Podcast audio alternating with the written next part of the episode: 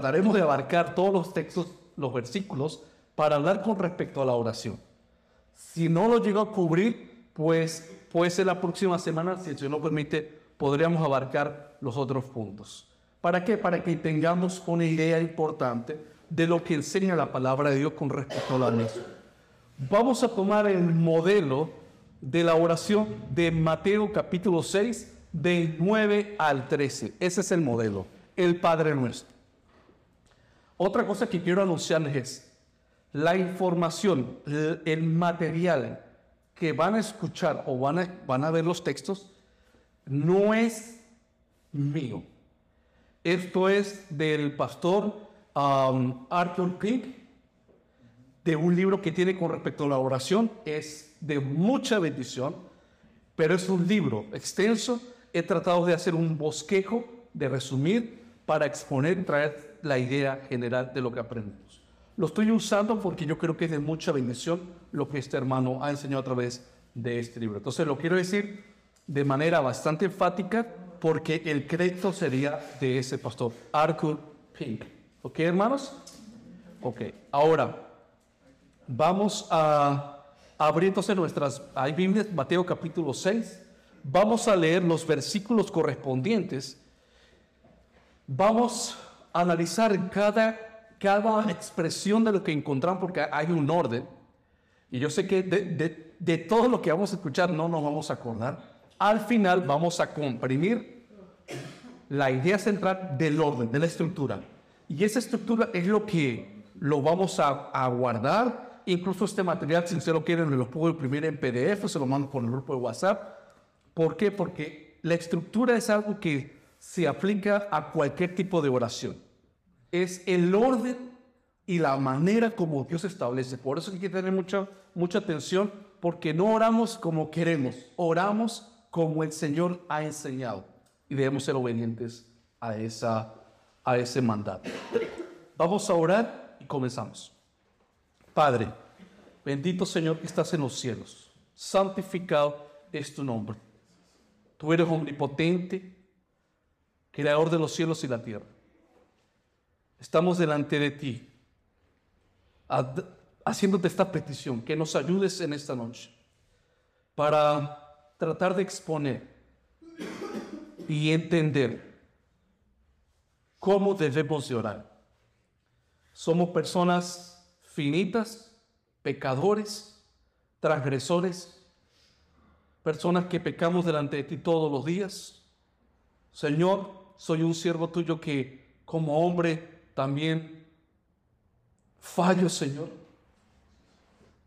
Ayúdame de que lo que hoy pueda explicar sea tú, Señor Santo, dirigiéndome,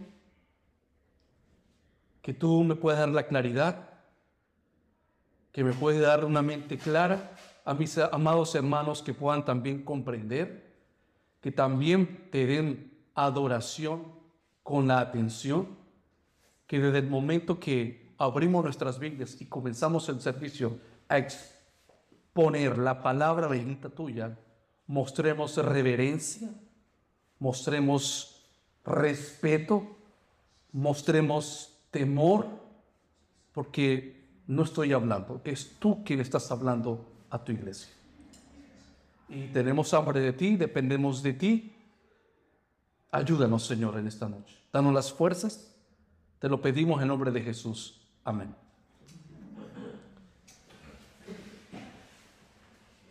Vamos a leer entonces, ay, yo cerré acá la Biblia, el texto bíblico, bueno, lo voy a leer de acá y usted lo ven en las pantallas. De Mateo capítulo 6, versículo del 9 al 13, donde habla Jesús enseñando a sus discípulos cómo es que se debe de orar. Dice la palabra, vosotros pues oraréis así. Padre nuestro que estás en los cielos, santificado sea tu nombre. Venga tu reino, hágase tu voluntad, como en el cielo, así también en la tierra. El pan nuestro de cada día, dánoslo hoy. Y perdónanos nuestras deudas, como también nosotros perdonamos a nuestros deudores. Y no nos metas en tentación, mas líbranos del mal, porque tuyo es el reino y el poder y la gloria por todos los siglos. Amén. Por todos los siglos. Amén. Vamos a ver el primer versículo. La necesidad de por qué Jesús, dándole a los discípulos esta estructura de la oración, es porque, pequeño o un trasfondo inmediato rápido, es que los fariseos oraban con vanas repeticiones y pensando que por la gran cantidad de palabras iban a ser escuchados. Ese es el contexto inmediato de los versículos anteriores. Jesús le dice a sus discípulos, no deben hacerlo como lo hacen los fariseos. Les voy a enseñar cómo se dice.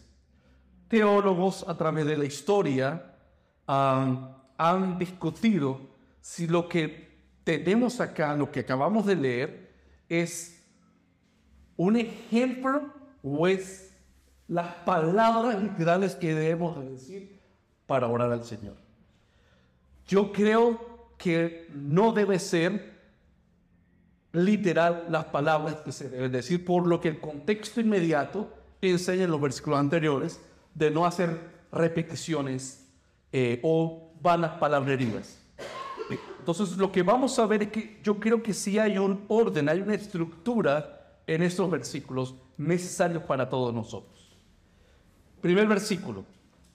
Vosotros pues oraréis así. ¿Qué dice el texto? Padre nuestro que estás en los cielos. Estamos en una predicación regular, estamos en, una, en un estudio, podemos preguntar. ¿Correcto? ¿Qué entendemos con lo que dice acá rápidamente? Padre nuestro que estás en los cielos. ¿Por qué comienza el texto con esta primera expresión? Palabras de mismo Jesús. El destinatario. Sencillo, como lo dijo la hermana Lilian. Acá se está formulando a quién va dirigido la oración. ¿Y a quién va dirigido?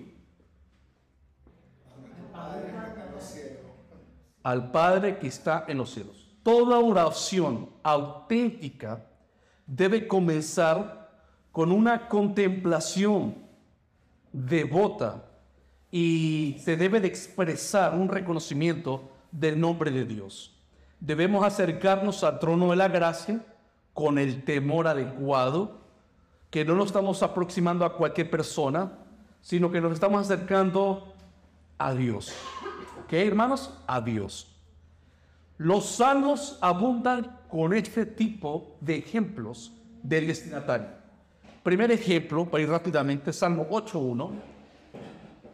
¿Quién lo quiere leer? Salmo 8.1. Oh Jehová, Señor nuestro Juan.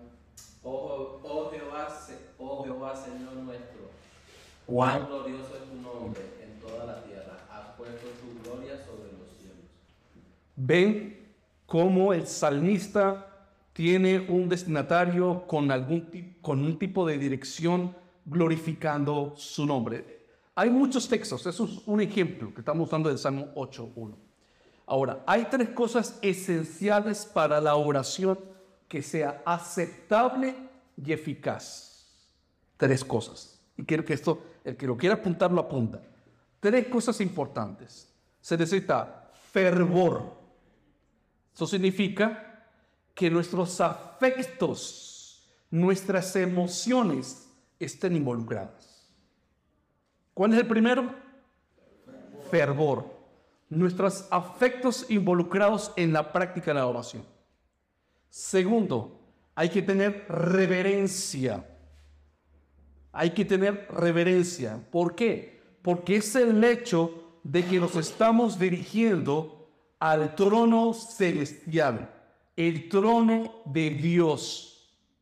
No estamos hablando ni con Biden, no estamos hablando ni con Nicolás Maduro, no estamos hablando con un rey, no estamos hablando con un artista de rock, estamos es con una dirección hacia el trono celestial. el primero es fervor, segundo es reverencia y al mismo tiempo confianza. ¿Por qué? Porque si analizan el primer versículo, no dice que oremos a Dios. Dice, oremos a quién? A nuestro, es nuestro Padre. Entonces, ahí hay un balance entre reverencia y hay un balance también en confianza.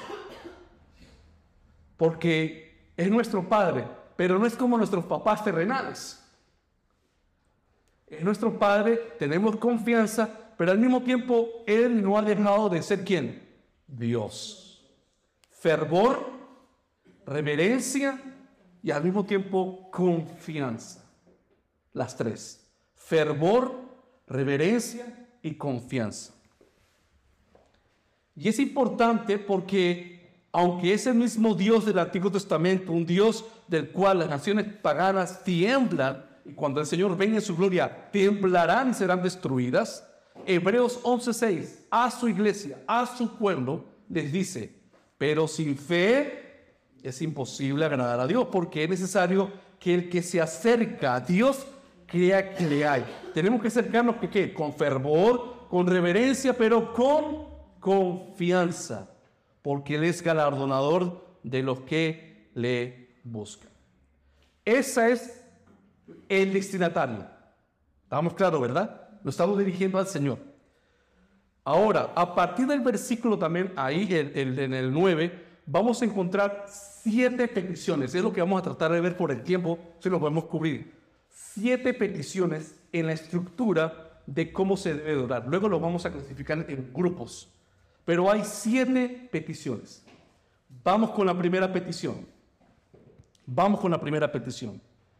La primera petición, como enseña Jesucristo, después del destinatario que va a dirigir la oración al Padre y que se glorifica al Padre,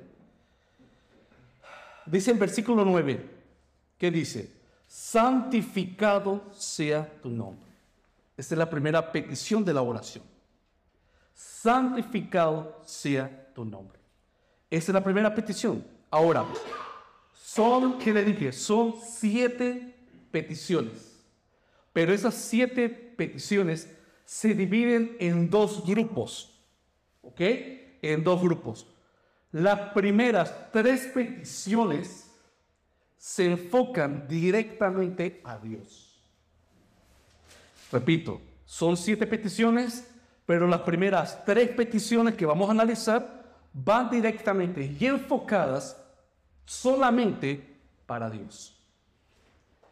Luego las últimas cuatro peticiones están relacionadas a nuestras propias preocupaciones de todos los días. Ahí está la estructura de la oración. O sea, y encontramos como ejemplo paralelo, pasa algo similar con los diez mandamientos. ¿Saben los diez mandamientos que enseñan el Antiguo Testamento?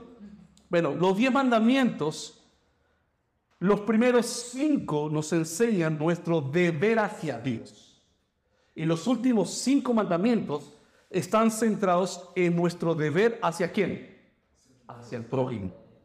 Entonces, si ven, lo uso como paralelo. Los primeros cinco mandamientos están enfocados de nuestra relación con Dios. Y los últimos cinco están diseñados de estar enfocados en el prójimo. El Señor en el Nuevo Testamento lo resume en dos. ¿Cuál es el primero? Ahí están los cinco mandamientos. Amar a Dios sobre todas las cosas. Ahí aprende que no tendrás otros dioses, no te inclinarás a ellos, etcétera, etcétera. Entonces Jesús dijo, amarás a Dios sobre todas las cosas, ese es el orden. Y segundo, y amarás al prójimo como a ti mismo. Ahí están los mandamientos. Ese es el orden sistemático que da el Señor Jesús. Ahora, en la oración, entonces ya saben que las primeras tres van enfocadas a quién? A Dios. Y las últimas cuatro van enfocadas ya a nuestras preocupaciones y nuestras todo lo que nos rodea en este mundo. Esa es la estructura. Es en sí la estructura. Lo que vamos a hacer es antes entender un poco todo lo que está desglosado. Al final vamos a ver otra vez y, y vamos a cerrar con esta estructura de los tres textos, los tres, perdón, peticiones que van dirigidas al Señor y los últimos cuatro que van dirigidos a nuestras preocupaciones diarias. Eso es en sí la idea. Se los digo para que no nos perdamos mucho cuando estemos explicando ciertas cosas, si el Señor lo permite, por el tiempo. Entonces, nuestro, nuestra principal, eh, nuestro principal deber en la oración es, si se han dado cuenta, hacer caso omiso de nosotros. Cuando nos dirigimos al Señor, al destinatario que es el Padre, y nos vamos a dirigir, como dice el texto, santificado sea tu nombre, se comienza orando como es, es glorificando quién es Él. En ese momento, tú no estás en la ecuación, ni yo estoy en la ecuación, ni tus preocupaciones. Aunque estés en emergencia, eso es un cero a la izquierda en este momento, en este y en este orden. Primero es la glorificación a Dios. Me acuerdo en Venezuela llegó una, una profesora amiga mía abatida en el mundo, ah, con problemas de, con su pareja, y llegó y no estaba yo hablando específicamente de la oración, pero sí de que por qué venimos a la iglesia. ¿Y por qué venimos a la iglesia? Para que el Señor nos resuelva los problemas o venimos para adorar al Señor en ese orden. Cuando enseñé eso, terminó el servicio, se me acercó, dijo, Frank, una, algo que no entiendo. O sea, Frank, yo estoy atribulada. Yo estoy cansada. Yo estoy lastimada. Y tú me dices que yo vengo para, para ayuda. Y dices que, o sea, que, que ahorita eso no es importante. Yo, eso es. Y se fue consternada y no volvió más. Entonces, si ustedes se dan cuenta, la mayoría de las personas cuando oran a Dios, oran es porque están en una situación difícil y cuando comenzamos a orar, comenzamos es, Señor, ayúdame en esto, Señor, soy yo. Y ahí estamos raspados.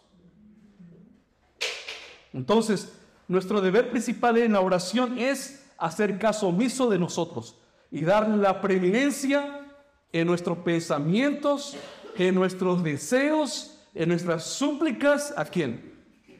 a Dios. Entonces, esta petición necesariamente es la primera. ¿Por qué? Porque cuando dice santificado sea tu nombre, es ¿cómo comienza la oración? Es glorificando por quien es Él. Ese es el fin de todas las cosas. Ese es el fin de la oración. Todas las demás peticiones, todas las demás, están subordinadas a glorificar su nombre. ¿Ok? Todo lo demás está subordinado, es secundario, es secundario. Entonces no podemos orar correctamente a menos que la gloria de Dios domine nuestros deseos. Entonces, santificado sea tu nombre. Qué fácil es decir esas palabras. Muy fácil. Y al mismo tiempo, no pensar que nada en su solemne divinidad, no hay nada más importante que sea eso. Santificado sea tu nombre. La gloria sea para Él.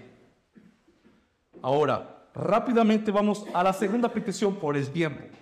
Muchas cosas que decir con el primero, pero vamos con la segunda petición. ¿Cuál, ¿Qué dice la segunda petición? ¿Alguien que lo lea? Venga tu reino. Venga tu reino. Entonces, la primera petición, ¿cuál es? Vamos a hacer mucha repetición. ¿Cuál es la primera petición? Santificado sea tu nombre. Glorificar su nombre. Ok. Mientras que la segunda se refiere a los medios, a los medios de los cuales su gloria se debe manifestar y promover en la tierra. Repito, la segunda se refiere a los medios por los cuales la gloria de Dios se promueve y se mueve acá en la tierra. Entre los medios para promover la gloria de Dios, ninguno, ninguno influye tanto como la venida de su rey. ¿Qué dice Mateo 6:33? Más buscad, repito otra vez, Mas buscad primeramente, primeramente el reino de Dios y su justicia, y todas estas cosas serán añadidas. Todo lo demás es subordinado. El Señor te da, tú no la tienes que buscar. El Señor te las da. Si buscas el reino de Dios y su justicia. Ese es el orden. Entonces, ven Mateo 6:33, va de acuerdo con la oración que nos está dando acá eh, el texto bíblico que estamos leyendo. ¿Qué es lo primero? En este caso, buscar el reino de Dios. Pero aunque los hombres deben glorificar el nombre de Dios sobre la tierra, porque eso es lo que está pidiendo, al mismo tiempo sabemos que el hombre por sí mismo no puede hacerlo. El hombre no quiere buscar el reino de Dios. El reino de Dios debe primero ser establecido en los corazones. Por eso es que esta oración, ¿para quién está dirigida? ¿Quién la hace? Los creyentes que ya el reino está en su corazón. Porque los que están afuera, ellos están fuera del reino. Las peticiones, ellos, ¿usted sabe que también la gente de afuera también ora, pide a Dios? Pero sus peticiones están transversadas, están mal enfocadas. El del creyente es acá el ejemplo de cómo Él quiere que nuestras oraciones sean para que sean eficaces. Eficaces. Entonces el reino de Dios debe primero ser establecido en sus corazones. Venga tu reino. Pregunta teológica. ¿A qué se refiere el texto con venga tu reino. ¿Qué significa eso? ¿Qué significa el reino? Obviamente, es el reino del Padre. Sin embargo, no debemos pensar que está separado del reino del Hijo. No creemos que el Padre está hablando de un reino separado al, al reino de su Hijo. El reino del Padre no es diferente al reino de Cristo. De la misma manera como la iglesia del Dios viviente, dice el texto bíblico, no es diferente del cuerpo de Cristo. Es igual. O que el Evangelio de Dios sea algo diferente al Evangelio de Cristo. estamos hablando de lo mismo. Entonces, el reino del Padre es lo que el reino de Cristo. ¿Y qué es el reino? Es el gobierno, Él es el rey, donde Él tiene sus decretos y, y sus ciudadanos están sumergidos en hacer la voluntad del rey. ¿Ok? Pero lo que Cristo sí quiere decir con estas palabras, con tu reino, es lógicamente distinguir de una manera muy marcada del reino de Satanás.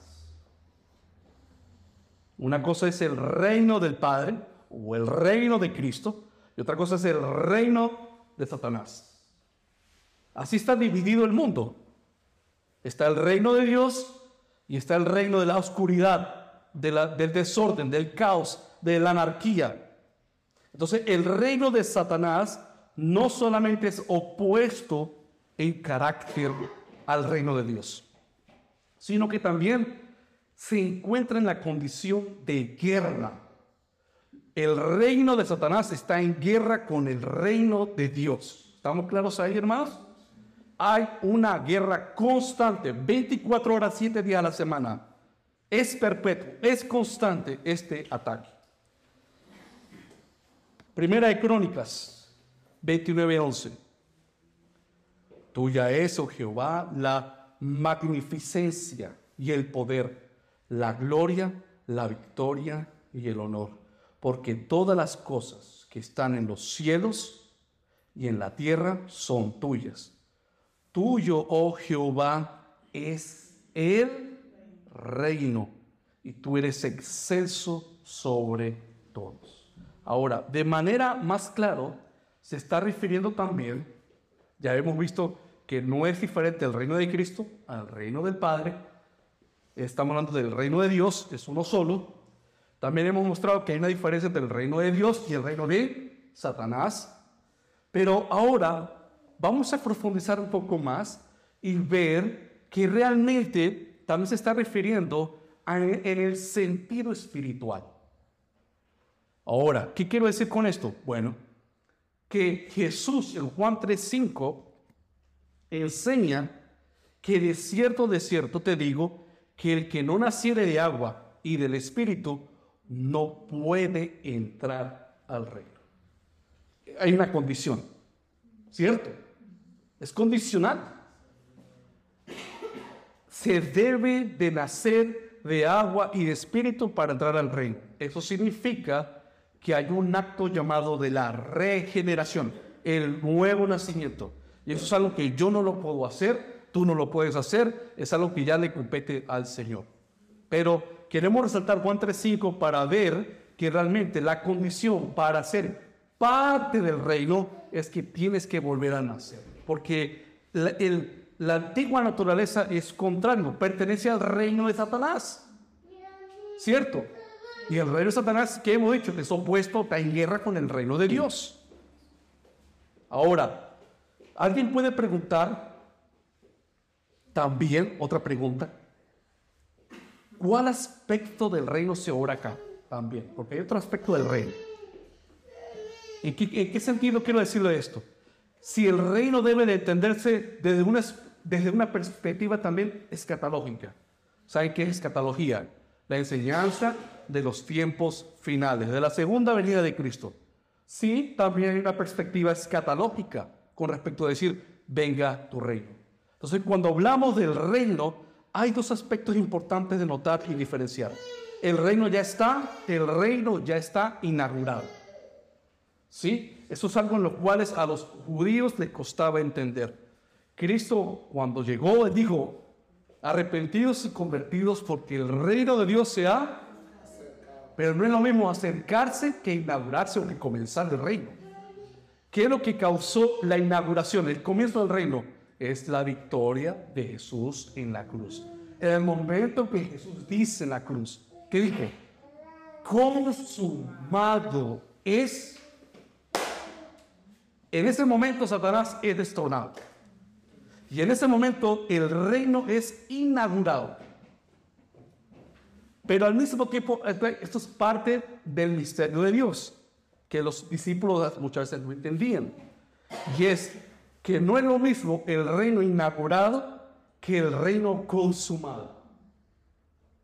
Nosotros estamos en el reino que está inaugurado. Es lo que quieren en Cristo, lo que ha nacido de nuevo, ya estamos dentro del reino. Pero el reino no está consumado. Por eso hablamos que hay un sentido escatológico. ¿Por qué? Porque, ¿qué oramos? Señor, lo glorificamos, ¿verdad? Y luego decimos que venga tu reino, Señor. Anhelamos tu venida. Anhelamos que llegue el momento donde los malos sean quitados, sean borrados, que la iglesia todos sean eh, transformados en un cuerpo incorruptible, donde ya el reino de Dios se establezca para siempre y por siempre, y ya en ese momento el pecado no va a perdurar, hay un anhelo de los cristianos, según lo que enseña Jesús, que deben de pedir al Señor, es que su reino venga, o sea, que sea completado. A eso vamos, porque ya estamos dentro del reino, pero que sea consumado, terminado. Pregunta, ¿está claro esa parte del reino inaugurado y el reino consumado? Tienen como dos partes. Es como una mujer embarazada. Una mujer embarazada está contenta porque tiene a su bebé en el vientre. Pero no es lo mismo que esté, sí, el bebé está ahí, pero al mismo tiempo no está ahí todavía. Tiene que pasar por el proceso de qué? Del nacimiento y el bebé recién estará con los padres. Entonces, algo similar como eso quiero explicar con el reino. El reino tiene la inauguración y en la inauguración viven santos de Dios, pero también hombres malos. Eso fue lo que le pasó, que lo que no entendía Juan el Bautista. ¿Se acuerdan? Juan el Bautista, la perspectiva que tenía es, cuando aparezca el Mesías, los malos serán y pasamos a la eternidad. En sí, esa es la escatología que también nosotros queremos. Es la venida del Señor y todo acaba y pasamos a la eternidad. Pero lo que no entendía Juan por la revelación de parte del Señor es que cuando el Señor viene y dijo, cuando ya apareció Jesús, eh, Jesús diría Juan el Bautista, listo, llegó el momento. Él dijo, ya el hacha está puesta al pie del árbol, o sea, a volar cabezas. Llegó el momento donde, eh, donde el, rey Herodes lo encarceló, ¿se acuerdan? Estuvo preso. Y se acuerdan que él hace una pregunta muy característica. Esa pregunta de que llama a uno de sus discípulos de Juan el Bautista y le dice, mira, quiero que vayan donde Jesús y le pregunten a él si hay que esperar a otro Mesías o es él. O sea, esta pregunta se entiende por la escatología que tenía en la mente Juan. Él dijo, es, en el momento que aparece el Mesías, todo lo demás pasa a, se, destruye y los buenos van a, continuar en, en, el nuevo reino. Y Jesús le dijo, dile a Juan que los ciegos ven, que los cojos andan, o sea, ha llegado el Mesías. Lo que no entendía Juan es, lo que Juan lo que no entendía es cómo puede llegar el, Cristo que es el reino y al mismo tiempo los malos sigan de pie. Ese es el misterio. Por eso, porque estamos en el reino inaugurado, buenos y malos. Pero cuando Cristo venga en su segunda venida, los malos perecerán los muelos serán glorificados y pasaremos a la eternidad, al siguiente siglo. ¿Ok, hermanos? Ahora, como dice 2 de Pedro 3:13, pero nosotros esperamos, mira la oración de Pedro, según sus promesas, cielos nuevos y tierra nueva, en los cuales mora la justicia. ¿Cuál es el anhelo acá de Pedro? Cielos nuevos, tierra nueva. En otras palabras, que su reino venga. Es lo mismo decir que su reino sea consumado. Amén. Vamos por la tercera petición. Tercera petición. ¿Qué dice la tercera petición? Un hermano o hermana que, desea leer. Hágase tu voluntad como en el cielo, así también en la tierra. Acaba cambiando.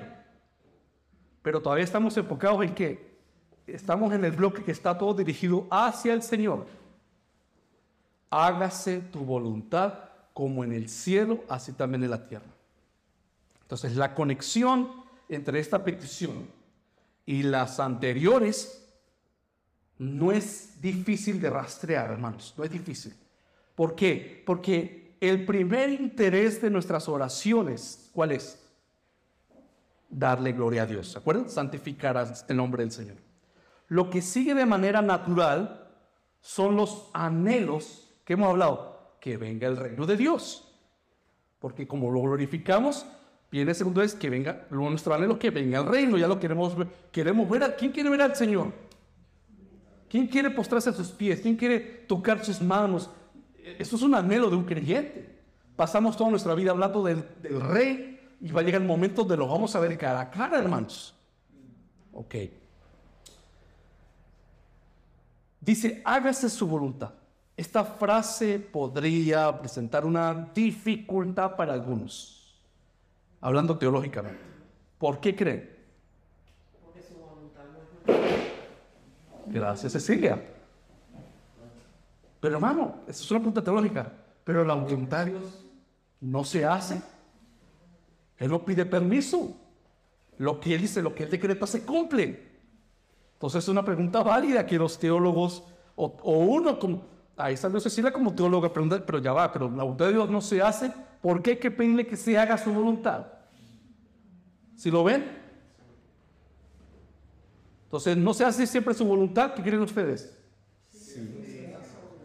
Pero acá va este, este aspecto importante. En un aspecto, su voluntad se cumple. En otro aspecto, la voluntad de Dios no se cumple. Porque la escritura presenta, la palabra de Dios presenta la voluntad de Dios con dos puntos de vista distintos. Los, los teólogos lo llaman la voluntad secreta. O en otras palabras, la voluntad decreta o de decreto. Y está la voluntad revelada. Repito otra vez, esto es para entender este aspecto de esa pregunta necesaria que puede surgir en nuestras mentes, pero ¿por qué que pedir que se haga su voluntad? ¿No Él es Dios? ¿Su voluntad no se hace? Bueno, la palabra enseña que la voluntad de Dios tiene dos puntos de vista distintos. Está la voluntad secreta y está la voluntad revelada. ¿Cuál es la primera? La voluntad secreta. Y la segunda, la voluntad revelada. Bueno, ¿qué es la voluntad secreta de Dios? Bueno, la voluntad secreta de Dios siempre se hace lo mismo en la tierra que en el cielo. O sea, en la voluntad secreta Él hizo el cosmos. Él hizo la luz. Él hizo los planetas. Que no está pidiéndole al hombre o a los ángeles qué hacer. La hace porque Él es Dios. Y Él no nos tiene que dar cuenta de cómo hizo el mundo, ¿o sí? ¿Se acuerdan la pregunta de la diatriba entre Job y Dios? Y cómo Dios comienza luego a hacerle preguntas fuertes. ¿Dónde estabas tú cuando yo hice la lluvia? ¿Dónde estabas tú, Job, cuando yo hice la nieve? ¿O cuando estabas cuando yo hice el mar? ¿Y ¿Qué puede responder a eso? No, estaba él en su eternidad. Entonces, dice la palabra, las cosas secretas son de Dios. Las cosas reveladas son para nosotros. ¿Cierto? Entonces, la voluntad secreta, vuelvo a repetir, la voluntad secreta es, es el decreto de Dios que nadie puede cambiar. ¿Tienen clara eso? Daniel 4:35 es un ejemplo de esa voluntad secreta o la voluntad de decreto, también lo llaman los teólogos. Mira, todos los habitantes de la tierra son considerados como qué? Nada. Y él hacen según su voluntad en el ejército del cielo, o sea, las estrellas y en los habitantes de la tierra. Y no hay quien detenga su mano y le diga, ¿qué haces? Esta es la voluntad secreta. Nadie cambia esta voluntad, porque Él es Dios. Ahora, con la voluntad revelada, no siempre se termina o se realiza. Cada vez que uno de sus preceptos, de sus mandatos, que es su voluntad que lo hagamos, se desobedece, su voluntad entonces no se hace. Esta distinción claramente se proyectó cuando Moisés, este es un texto que le voy a usar para que vean la voluntad revelada. Perdón. Deuteronomio 29, 29. Las cosas secretas, su voluntad secreta, pertenecen a Jehová nuestro Dios. Mas las reveladas, ¿sí? La palabra, lo que hemos aprendido de Romanos 1, Romanos 2. Bueno, mas las reveladas son para nosotros y para nuestros hijos para siempre. ¿Para qué cosa? Para que cumplamos. ¿Todo el tiempo el hombre la cumple? ¿Dios quiere que el hombre mienta? Pero el hombre lo hace. Entonces, esa es parte de la voluntad revelada en la cual Dios quiere que el hombre no haga, pero el hombre lo hace. ¿Sí ven? Lucas 7:30 es un claro ejemplo de no cumplir la voluntad revelada de Dios. Mas los fariseos y los intérpretes de la ley desecharon, mira lo que se dicen, desecharon los designios es lo mismo que cosa. ¿Sí entiende? los designios es lo mismo que la voluntad. ¿Ok? Vuelvo a repetir, mas los fariseos y los intérpretes de la ley desecharon los designios de Dios respecto de sí mismos, no siendo bautizados por Juan, porque era la voluntad de Dios que todos se bautizaran en el bautizo de quién? Del arrepentimiento que hacía quién? Juan el Bautista, pero los fariseos no lo hicieron. Entonces acá se ve claramente que hay un rechazo a no cumplir la voluntad de Dios. Pero ¿a cuál voluntad nos estamos refiriendo? A la voluntad revelada, no a la de decreto, Romanos 12.2. No os conforméis a este siglo, sino transformaos por medio. ¿Cómo nos transformamos? Por medio de la renovación de, de vuestro entendimiento. ¿Para qué? Para que comprobéis cuál sea la buena voluntad de Dios, agradable y perfecta. Entonces, cuando estudiamos la palabra, nos lleva a renovar qué? Nuestra mente y cuando nos lleva a renovar nuestra mente para que aprendamos a qué cosa, a cumplir la voluntad que quiere que nosotros hagamos. Entonces nuestro deber ineludible es hacer su voluntad revelada. Repito, nuestro deber es hacer la voluntad revelada. Nos debemos esforzar en hacer su voluntad revelada.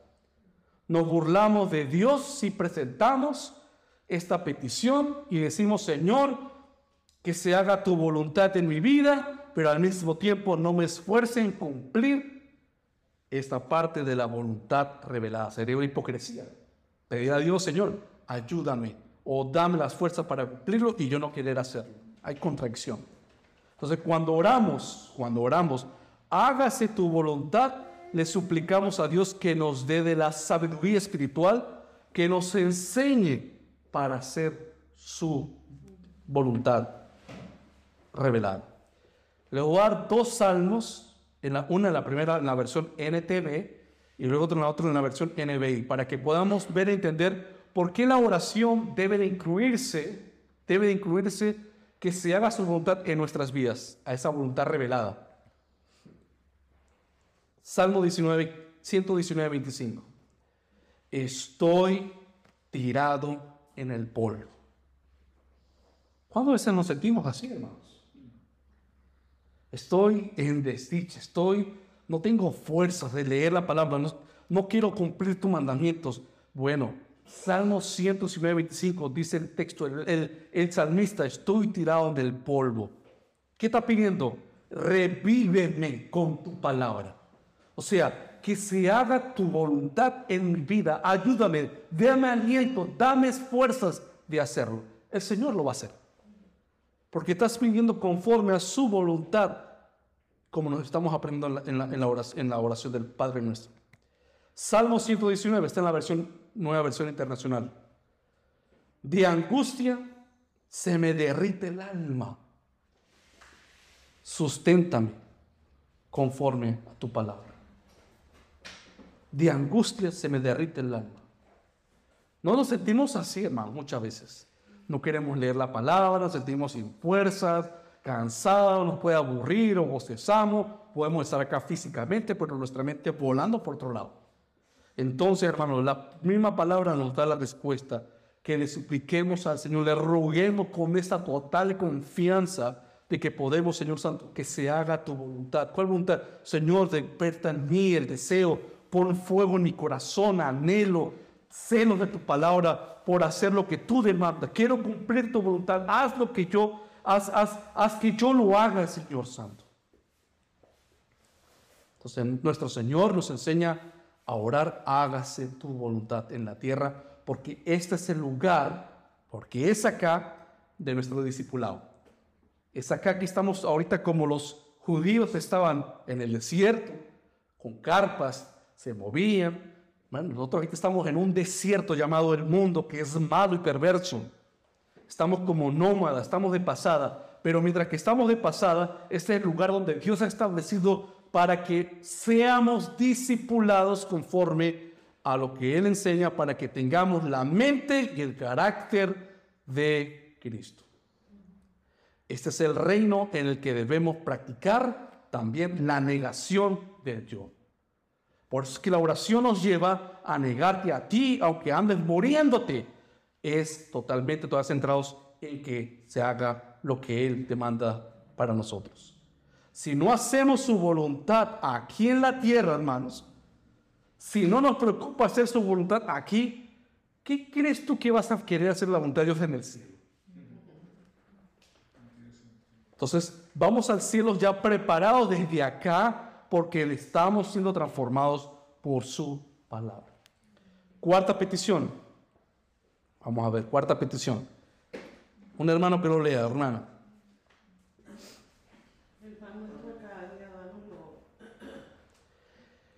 El pan nuestro de cada día, danoslo hoy. Acá viene donde se divide al a la segunda fase de la, de la estructura de la oración. Y acá está entrando a qué? A las peticiones, a las necesidades que sí se pueden pedir, pero en el orden que Dios está estableciendo. ¿Qué, hermanos? Entonces, el hecho de que nuestro Señor colocara en primer lugar las tres peticiones que se relacionan directamente con Dios nos indica que debemos de trabajar en la oración para promover que glorificar a Dios, hacer que su reino avance y anhelar que el reino se culmine, cumplir su voluntad revelada antes que se nos permita suplicar nuestras propias necesidades. Esto nos enseña que la oración, las preocupaciones temporales que todos tenemos, que todos padecemos, están subordinadas a las espirituales. Entonces, lo que leímos, el buscar primeramente el reino de Dios y su justicia y lo demás, ¿qué cosa? El ganar. Pero ¿qué dicen los del mundo? Ah, tú estás yendo a la iglesia, allá donde te lavan la cabeza, una cuerda de religiosos hipócritas. Ellos no entienden que lo que la palabra enseña es debemos de buscar primeramente el reino de Dios. El mundo es diferente. El mundo busca las cosas de este mundo, el dinero, la fama, los sueños. El cristiano se debe de negar a esas cosas y buscar lo que el Señor ha establecido como prioridad. Es ahí la diferencia. Matthew Henry, ¿lo han escuchado? Un presbiteriano, él tiene unos excelentes comentarios. Matthew Henry ha señalado que la razón por la cual esta petición de la provisión de nuestras necesidades físicas es la primera de la lista de las, de las partes en las preocupaciones. Vean, vuelvo a repetir, creo que no me captaron. Las primeras tres están enfocadas a qué? A Dios. Pero la primerita, ya de las preocupaciones nuestra, ¿cuál es? El pan. Esa es la primera. Bueno, Matthew Henry dice que hay que ponerle mucha atención porque está de primer lugar en las peticiones ya naturales que tenemos. ¿Por qué? ¿Por qué se encabeza como la primera de las peticiones? Bueno, porque nuestro bienestar natural o físico es necesario para nuestro bienestar espiritual. Entonces, ¿cómo yo puedo continuar, como dice la palabra, perseverar hasta el final? Si el Señor no me da la comida necesaria, no veo para pasar mañana, listo. ¿Me explico? Entonces, ven la condición, la unidad que hay, que el bienestar físico es necesario con el fin de llevar la condición del bienestar espiritual adelante, que es la prioridad. Por eso que el Señor nos dice en la petición, va incluido el pan. En otras palabras, Dios nos concede las cosas físicas de esta vida como ayudas para desempeñarnos en nuestros deberes espirituales. No para, no para marearnos con las cosas. Es porque esas cosas nos llevan a cumplir los fines prioritarios espirituales. Ahora, este dato si no lo sabían. Ustedes saben que la palabra pan para los hebreos era un término genérico que significaba no solamente literalmente el pan, sino que el pan significaba las necesidades convencionales de esta vida. ¿Qué cosa? La comida, el vestido y el techo. A eso se refiere desde la perspectiva judía lo que significa pan. ¿Qué significa pan? Es nuestras necesidades. Esa es una palabra combo. todas, nuestras, todas nuestras necesidades mientras estemos en este cuerpo. Entonces, al rogarle a Dios que nos dé el pan nuestro de cada día, le pedimos que él misericordiosamente nos provea una porción de las cosas externas que sabe que serán más adecuadas para nuestro llamado y nuestra situación. Proverbios 30. Vanidad y palabra mentirosa aparta de mí, dice el rey Salomón. ¿Qué dice el rey Salomón? No me ves pobreza ni riquezas mantenerme del pan necesario. ¿Sí? Las cosas necesarias básicas. No sea que me sacie y te niegue y diga, ¿quién es Jehová? O que siendo pobre, hurte, o sea, que robar y blasfeme el nombre de mi Dios. Mira que es el rey Salomón. en sus palabras, ¿qué entiende con ese texto bíblico?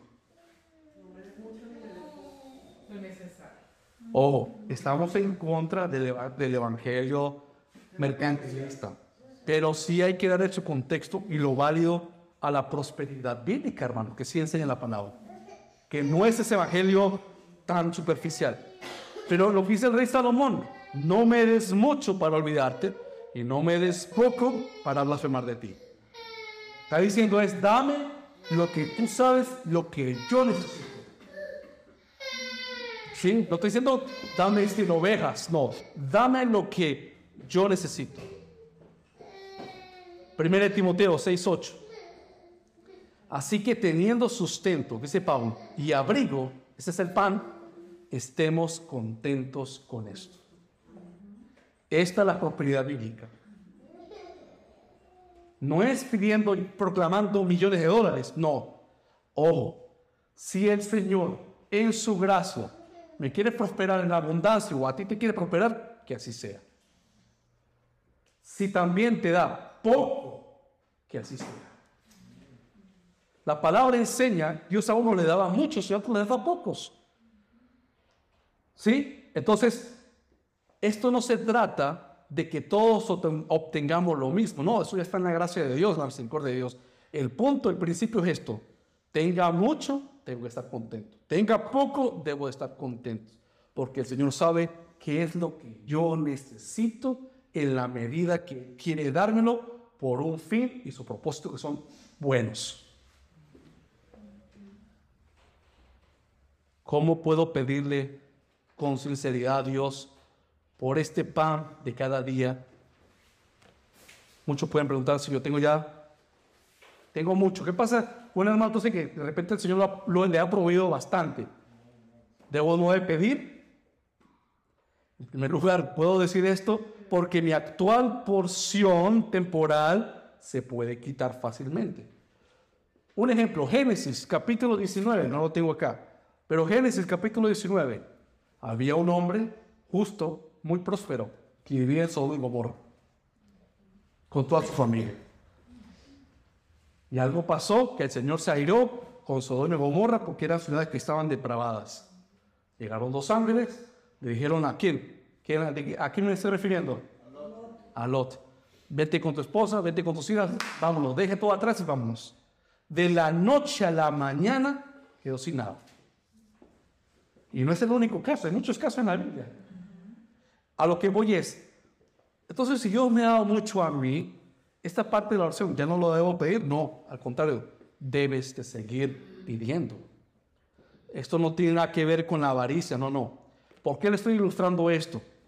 Porque el fuego puede quemar la casa de una persona de la noche a la mañana. Entonces, al pedirle al Señor la provisión de cada día de nuestras necesidades temporales, reconocemos que dependemos de su generosidad. Así como Él puede darle día mucho, al revés lo puede quitar todo. Porque Él es el que lo da o Él es el que lo quita. Entonces, ¿cómo podemos decir que Dios nos da nuestro pan de cada día si fuimos nosotros, otra pregunta, si fuimos nosotros quienes lo hemos ganado? Porque la palabra dice que hay que pedirlo, pero no, yo soy el que tengo que trabajar. Pregunta que se nos puede causar un tipo de razonamiento ahí humano. Bueno, con toda seguridad, esa objeción no necesita respuesta, porque en primer lugar, todo, aunque tú tienes que salir a trabajar y yo tengo que salir a trabajar, en primer lugar, Dios nos los tiene que dar porque nosotros perdimos el derecho al mismo momento cuando caímos con Adán. ¿Se acuerdan? Por causa de la caída de Adán, ¿qué dice la palabra? El hombre ¿Qué tiene que pasar? Con el sudor tiene que comer. En segundo lugar, Dios nos los tiene que otorgar porque todo le pertenece a Él, sencillamente. Salmo 24.1, de Jehová es la tierra y su plenitud, el mundo y los que en él habitan. Ageo 2.8, mía es la plata y mío es el oro, dice Jehová de los ejércitos. De tal manera, si no te olvidas de este principio, ¿por qué hay que pedirle el pan? ¿Por qué hay que pedirle? Aunque tengas, puedes tener mucho. Porque todo es de Él. Nosotros solamente somos mayordomos. Mira esto. Dios nos puede conceder posesiones. Y las tenemos. Desde los zapatos, desde, las medias, desde lo que sea, hermanos. Dios nos concede esas posesiones, el usar de su creación, pero Él retiene el título de propiedad. Es como muchos de nosotros de pequeños sacar un carro financiado del dealer. Salimos por, como, como me pasó a mí, entonces, con el carro de repente nuevo, hasta el carro mío. No, no, no es mío. Todavía no. Hay que pagarlo. ¿Quién tiene el título? ¿Lo tengo yo o lo tiene la agencia? La agencia. Lo que pasa es que me da ciertos privilegios que puedo usar el carro hasta que, hasta que cancele la deuda. Bueno, ese es un ejemplo que estoy dando de que el Señor, ¿de quién es todo? Y Él nos los da por su misericordia para que lo usemos. Pero es de Él.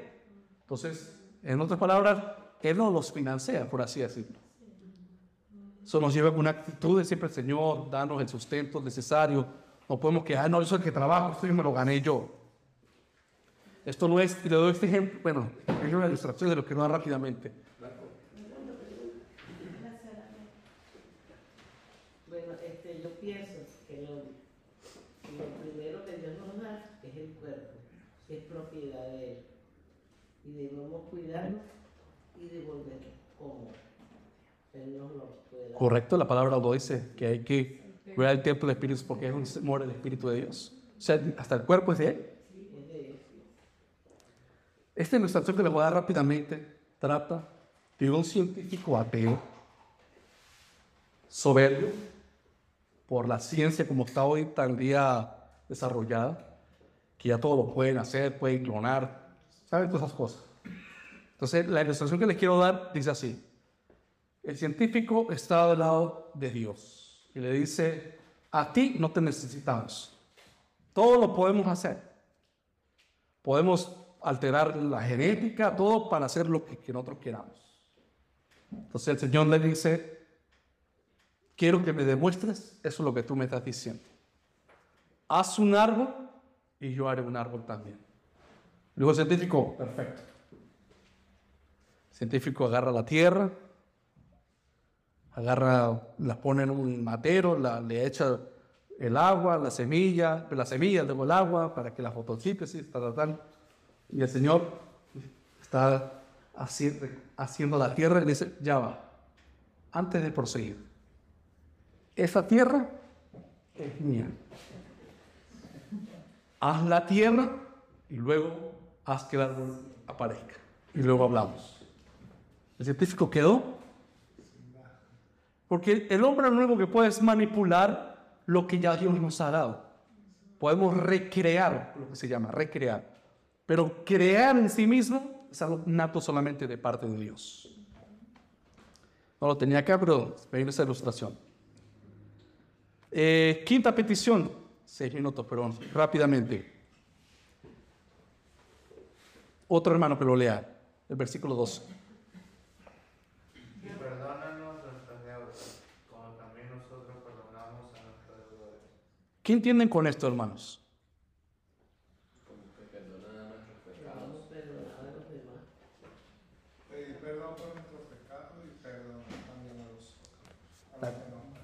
la cuarta petición.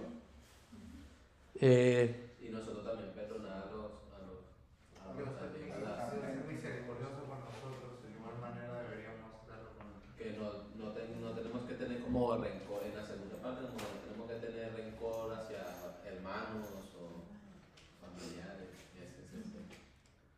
No, la, acá sí no tengo mucho apuntado porque está muy claro el texto en cuanto a esta parte. Pero tú, Henry, la contestado de manera muy precisa. Perdona nuestras deudas como también nosotros perdonamos a nuestros deudores. Este deseo de pedirle al Señor que perdone nuestras deudas, o sea, nuestras fallas, nuestro, nuestra, nuestra condición es necesaria por esto. Las peticiones que encontramos en la, cuarta, en la cuarta y quinta petición deben de unirse de manera especial de varias, por varias razones prácticas de las últimas peticiones.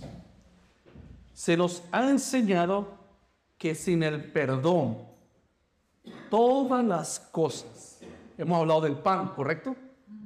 Bueno, sin el perdón, todas las cosas físicas, externas, buenas que Dios nos da en esta vida, no nos beneficiarían para nada si no hay perdón.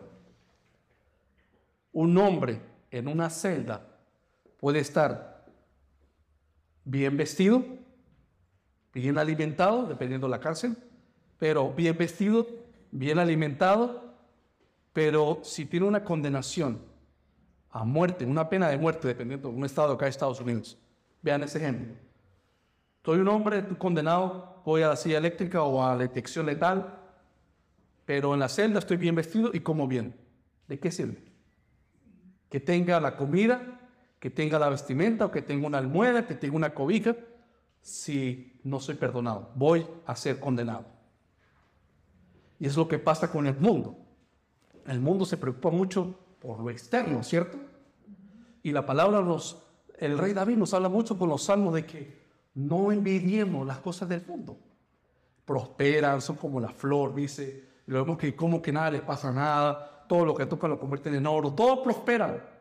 Y el cristiano hace le cuesta.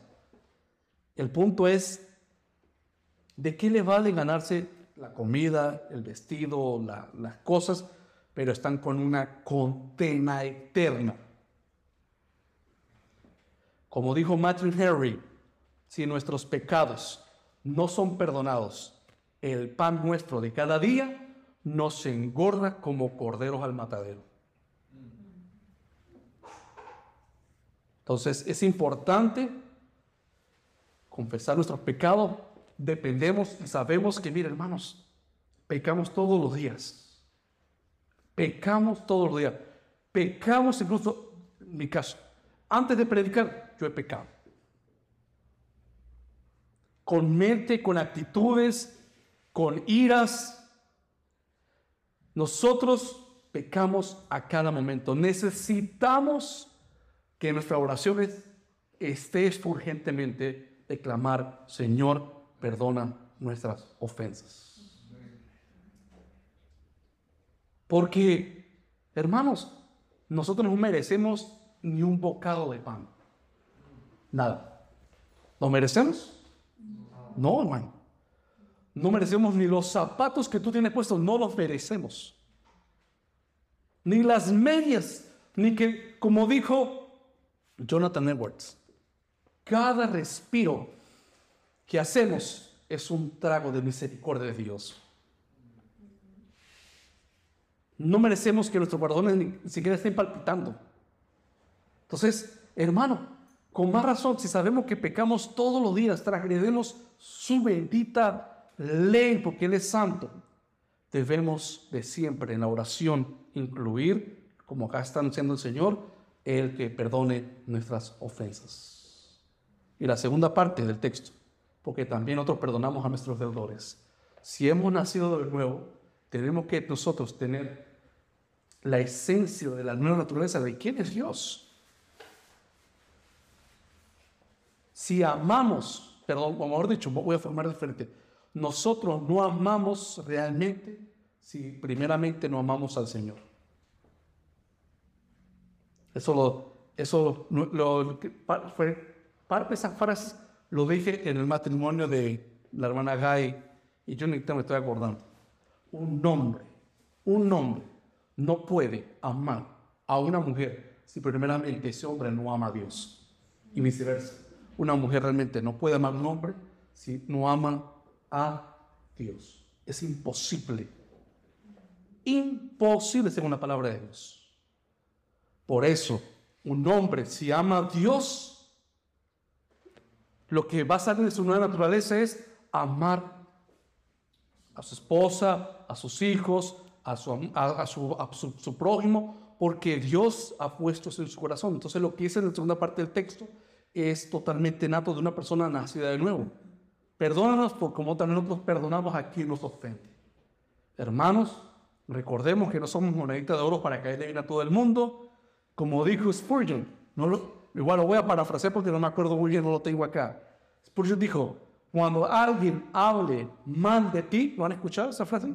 Cuando alguien hable mal de ti, ¿sabe qué? Siéntate mal. O mejor dicho, me- lo, lo me retracte. Cuando alguien hable mal de ti, alégrate, dijo él. Porque no están diciendo todo lo que realmente tú eres. ¿Es cierto? Como una otra vez también le dijeron a un pastor. Tanta maldad en el mundo. Niños muriéndose de hambre. ¿Por qué no acaba con, el, con la maldad? Si existe, ¿no han escuchado esa pregunta? ¿Por qué no acaba con el mundo? Dice el pastor, ¿sabes por qué no lo haces? Porque comenzaría contigo. Y ahí, sí la, ahí sí la persona reformuló. El mártir Esteban, ¿se acuerdan? Hechos 7:60.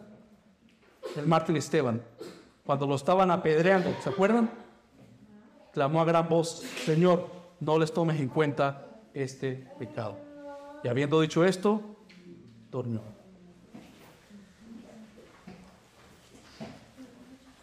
Termino con este, el versículo 13, no lo voy a fichar para terminar con la doxología, hermanos. Atención a ver.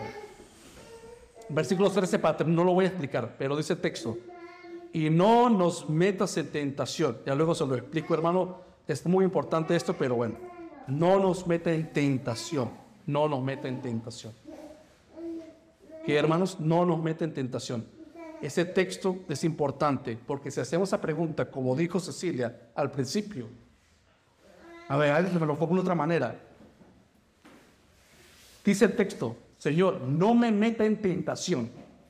Bueno, en Santiago 1.13 dice algo muy tremendo. Cuando alguno es tentado, no diga que es tentado de parte de Dios, porque Dios no puede ser tentado, primera parte, ni Él tienta a nadie, sino que cada uno es tentado cuando de su propia concupiscencia es atraído y se consigue. ¿Y hermanos? Por el tiempo, yo creo que lo voy a dejar acá y luego lo explico esto mejor para, porque esto es muy importante.